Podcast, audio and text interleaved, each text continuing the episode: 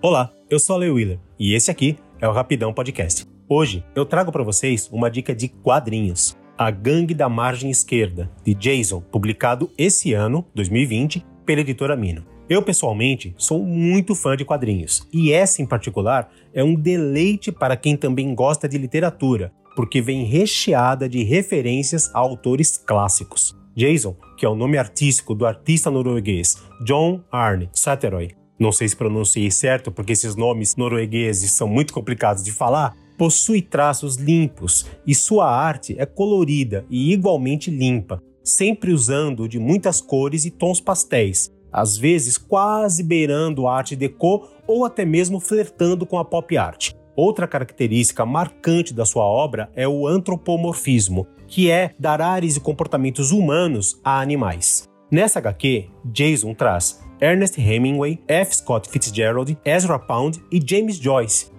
como quadrinistas na Paris dos anos 20 e que lutam diariamente para finalizar os seus trabalhos enquanto passam as noites boêmias perambulando por cafés e bares, onde discutem a vida, o amor, os quadrinhos e como satisfazer uma mulher. Tudo que artistas precisam e devem discutir. No meu caso, menos a parte de satisfazer as mulheres. Então, o Hemingway faz uma proposta um tanto indecorosa e todos eles embarcam na empreitada. Eu não vou contar muito mais para não estragar o prazer da leitura, mas, indo pela comédia dos erros, os planos traçados acabam não saindo como planejado. E, para saber como essa história acaba, só lendo mesmo essa HQ fenomenal. O melhor de tudo ainda são as referências literárias que permeiam toda a HQ e que, se você conhece um pouco da biografia dos autores que emprestam seus nomes para os personagens, vai achar hilárias. Bom, essa foi minha dica de hoje. Espero que vocês tenham gostado.